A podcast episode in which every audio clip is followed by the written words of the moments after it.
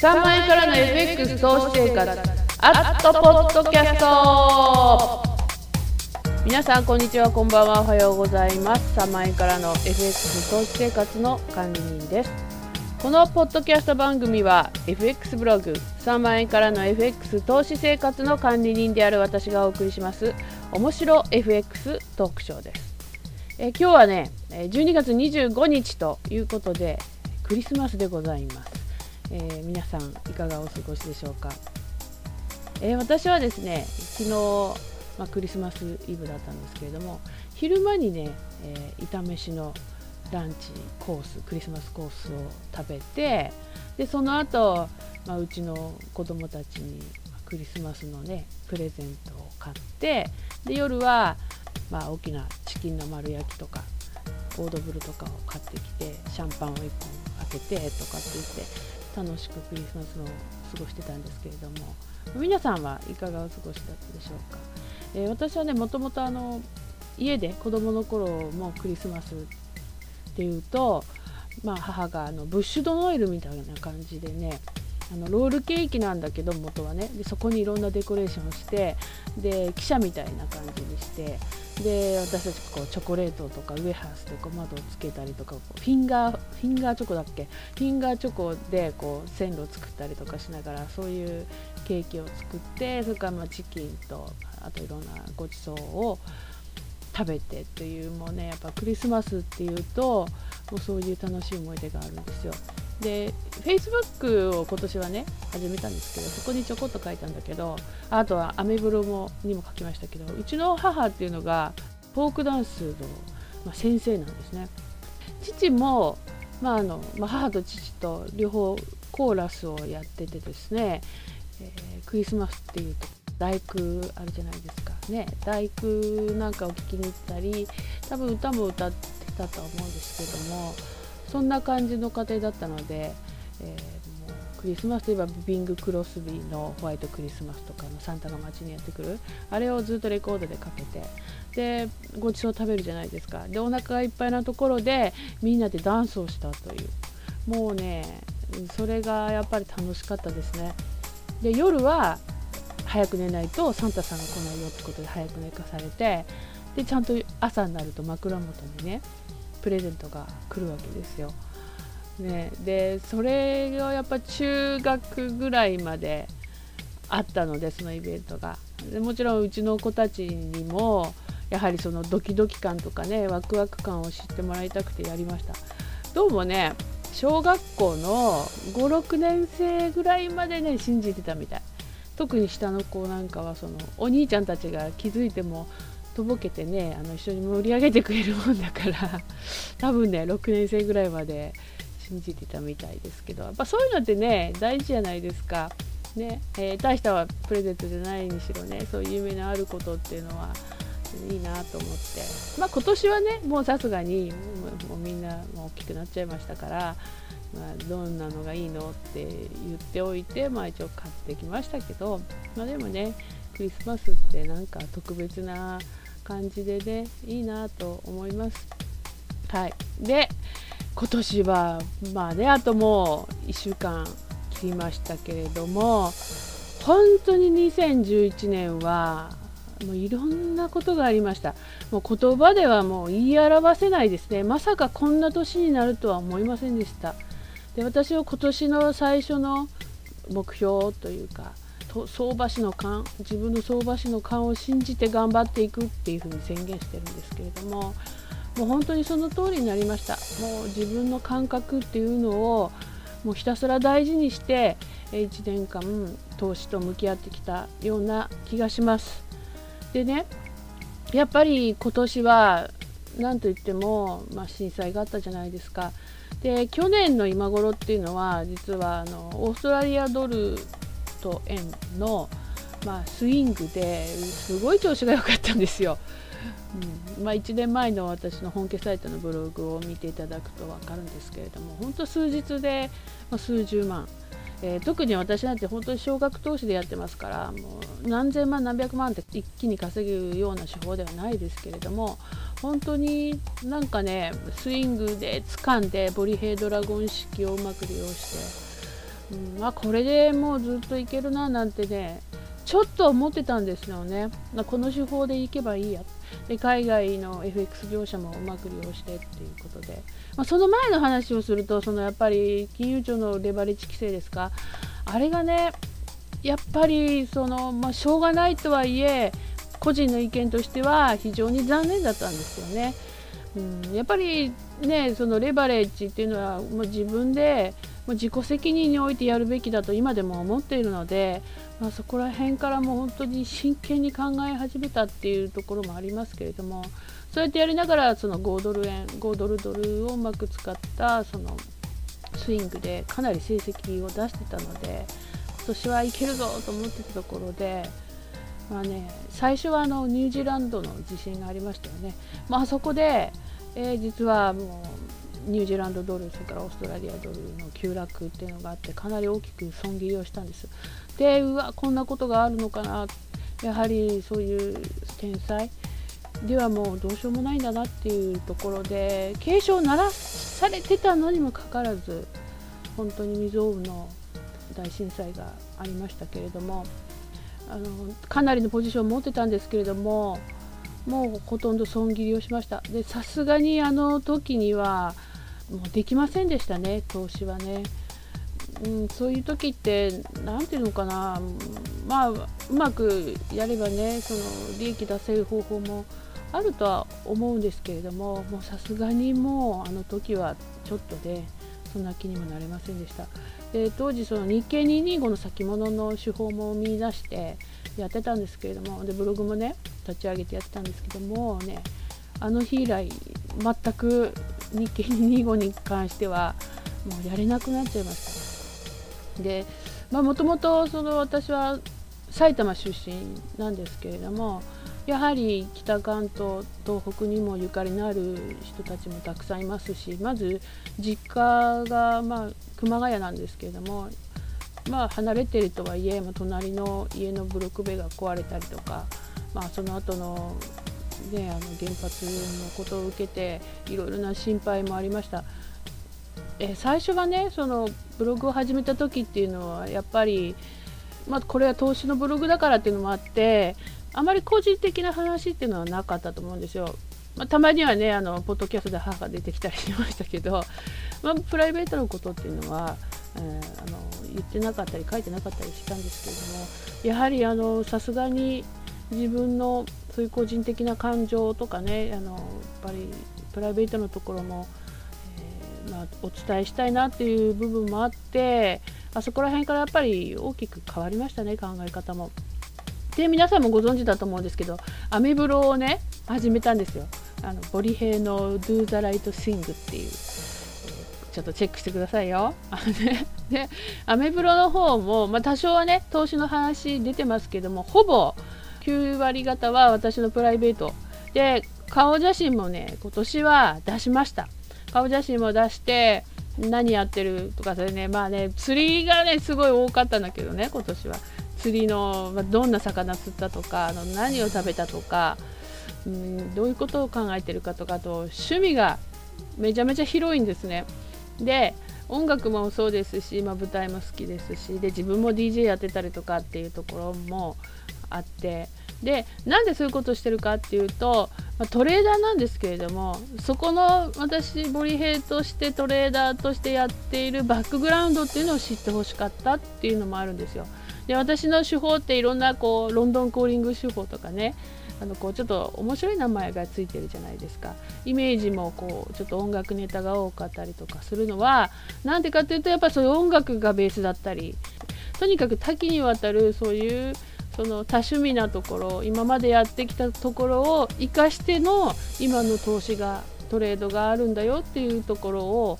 今年は皆さんに見ていただきたいなと思って、えー、始めました。あと Facebook は、えー、実名でやってますしあと Google プラスワンこれも今年の7月ぐらいですか？あの Google がリリースしたのは。ですぐにやっぱり始めました。でまだこれはどういうふうな、まあ、世界的にねどういうふうなあのあれになるかわからないですけれどもとにかくそうやってその投資ももちろんものすごい今年1年変わったんですけれどもそれ以外のところでもいろんなツールを使い始めましたしあのどんどんどんどん自分自身としても個人としても進化していこうっていうところも震災があったからこそというかそれからもうなおさらそこが強く感じるようになったところだと思います。だからあのクラウドがあるじゃないですか。あのエバーノートでしょ。ドロップボックスでしょ。シュガーシンク。全部使ってます。あと iPhone も今 4S にしましたし。でいろいろなツールを使っていろんなことを考えてそしてトレードにも生かすという私のスタイルっていうのが今年1年かなり確立できたんじゃないかなっていうふうに思います。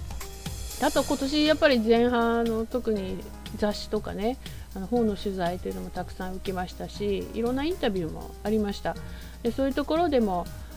あの私の意見というのを聞いていただけるチャンスが多かったので、え一個人トレーダーとしてこれからねどうやって生きていくかどうやってやっていくかっていうのを、まあ、考えさせられましたし皆さんにお伝えすることもできたかなとは思っています。これからの日本はどうしていったらいいかこれからの世界をどうやっていったらいいかっていうのをまあね一個人トレーダーですけども考えていっております。まあ、それをねそれないとやっぱダメだと思うんですよね。もちろんねうちのねあのバカ息子が成績が悪くてどうするんだろうとかさねどうもう行く高校あんのとかねあありますよそういうのだと夏場にねちょっとこう反抗期があったりとかそういう個人的なこともねいっぱいありますよ。だけどそういう悩みをねあの悩める幸せっていうのも感じましたね、あ、とはもう自分たちで頑張るしかないしそうやっぱりねあの子供に言うからには自分も律してちゃんと自分の行動を見せていかなきゃいけないっていうのをすごい感じたので、ね、自分がちゃんとしてないのに人にやりなさいこれやりなさい勉強しなさいってやってやるわけないわけだから、うん、そういった意味で、うん、そこら辺のこともね家族をどうやったらいいかなっていうのもね考えてとにかく今年はねもうみんなね一言では言い表せない年だったと思います。そしてここを踏まえて来年はね皆さんもうぜひいい年にしていきましょうよ。ね頑張っていきましょうよ。絶対あの今年頑張ってきたことっていうのは来年に活かせると思うんですよ。どんなことでもね、うん、私はそう思ってやってきてるのでさらに元気いっぱい強く前向きにえ来年も頑張っていきたいと思ってクリスマスにとかキャストをねやってるわけですけれども。まあそんなこんなでねあのポッドキャストもこうやってフリートークでもう何も見ずにですね一発勝負でやってるんですよ。うん、でねうん、あの皆さんどう受け止めてくださったかわからないですけど毎日本当にあのアクセスが2000アクセス以上あります。土日に関しては本当に3000、4000という多くの皆さんに聞いていただいているこのポッドキャストなんですよ。でね、ポッドキャストってもうちょっと流行ると思ったんですけど、もうね、何年やってますかね、2年か3年やってますけど、なんかね、あのいまいち盛り上がりに欠けたかなと思うので、なんでかっていうと、やっぱり YouTube の動画配信とかね、それから Ustream っていうのはかなりね、安定してきましたよね。で、どうするかっていうと、あのまあ、私もポッドキャストこうやって継続してやってますけどあと動画をね配信しての皆さんご存知だと思いますけどももう現在私の投資手法の動画100 100本以上130本ぐらいありますか？あってあのもうオリジナルコンテンツとして YouTube のチャンネル登録されてる方も998人の方現在までですね、え世界を含めて、えー、私の動画を見てくださってるということでそこもフリートークででなんとその投資を実際にね、えー、ほとんどがやっているトレードをしている動画を撮っております。でもちろんこれを皆さんご覧になってくださってると思うんですけれどでここでちょっと考えたんですね、えー、投資の動画に実はあのスカイプを私やってるんですけれどもスカイプは主にあの海外の方とのあのまあ、情報交換というか、まあ、電話は高いですしね。あそういった意味でスカイプは無料で通話できるといいなと思ってウェブカメラをつけてスカイプの、えー、ツールも使ってます。でここにね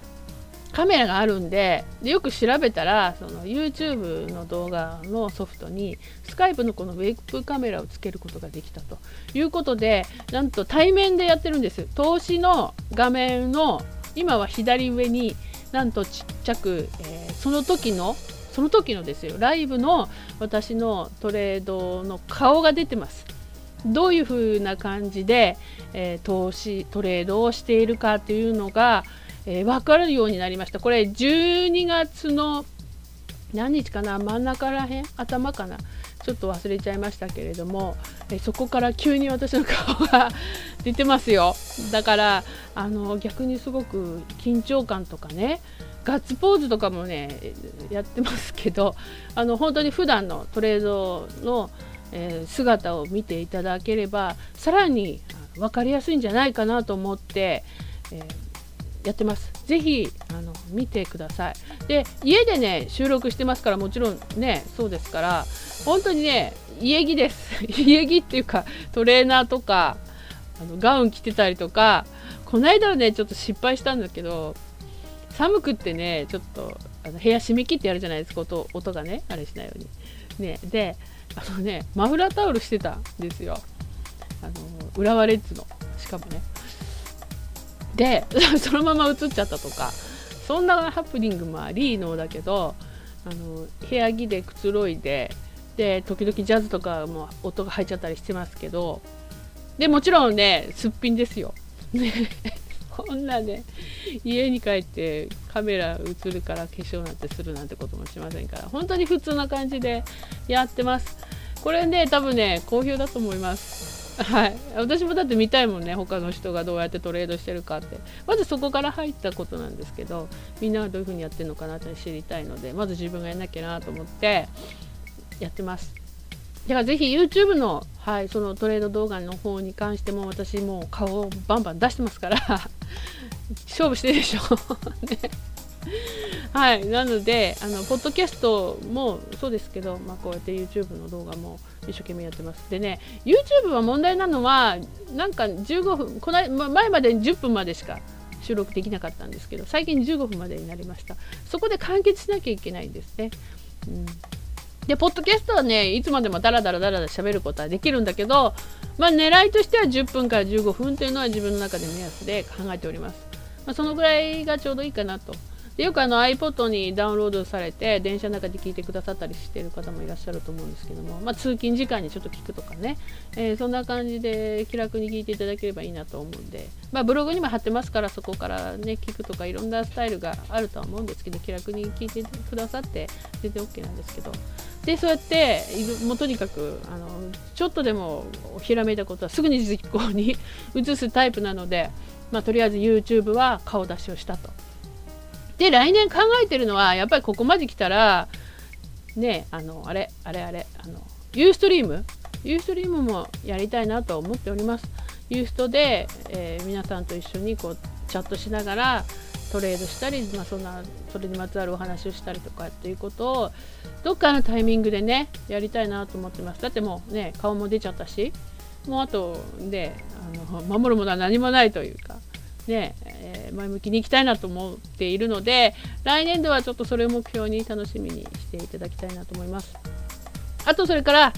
えー、最近変わったことといえば、えー、ブログでもまたかというかもしれませんけれどもバイナリーオプション。バイナリーオプションに非常に力を入れております。でバイナリーオプションっていうのはあの FX と違うじゃねえかって言われる方もいらっしゃると思うんですけれども私ぐらいじゃないですか？でも FX とバイナリーって一緒だぞって言ってるのはね。